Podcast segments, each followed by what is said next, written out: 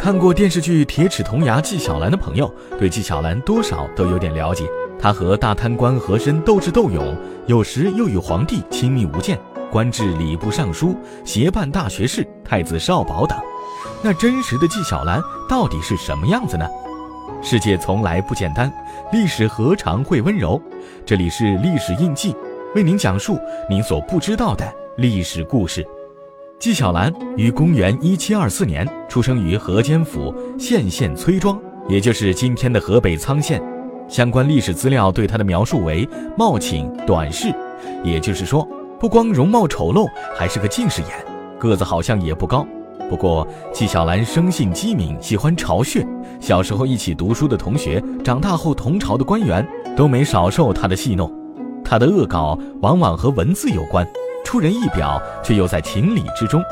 有一次，年幼的纪晓岚和邻家几个小孩踢藤球，刚好踢中路过的知府轿子。知府拾起藤球，孩子们派纪晓岚前去要。知府见其出众，就出了一副对联给他：“童子六七人，独如角。”纪晓岚说：“太守二千担，围攻。要是你把球还我，就是围攻连；要不还，便是围攻贪了。”知府叹其聪明，于是把球还给他。长大后的纪晓岚，对文字更是机敏。一年夏天，宫中新添了不少扇子。乾隆皇帝命纪晓岚为自己最喜欢的一把扇子题字，选的是唐代诗人王之涣的七绝诗《凉州词》。这首诗的原文是：“黄河远上白云间，一片孤城万仞山。羌笛何须怨杨柳，春风不度玉门关。”在题写中，纪晓岚却不慎把“黄河远上白云间”的“间”字漏掉了。乾隆皇帝看后很不高兴地把扇子丢回给纪晓岚，说他有欺君之罪。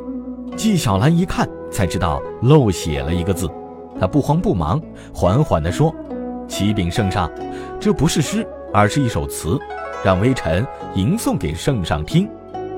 黄河远上，白云一片，孤城万仞山。”羌笛何须怨，杨柳春风不度玉门关。经纪晓岚这么一断句，一首《凉州词》果然由诗变成了词。乾隆皇帝哈哈大笑，连连夸赞纪晓岚机敏过人。纪晓岚还是一个真性情的人，易喜易怒，喜欢道听途说，到处讲述自己的离奇经历，甚至屡屡对好奇者脱下鞋袜，展示自己那宛若裹足的尖角。他的日常生活也迥异于常人，不吃米面，饮食以肉为主，一顿两三斤。虽喜食肉，却绝不吃鸭肉，总觉得鸭肉腥秽，难以下咽。一次不慎误食，立刻大吐。善吸烟，用一只很大的烟锅，人称“纪大锅”。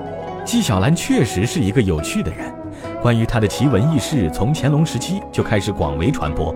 人们欣赏和喜爱他的机智，又在流传中添油加醋地加以演绎，甚至无中生有，把不相关的事，如与和珅的水火不容，也附会在他身上。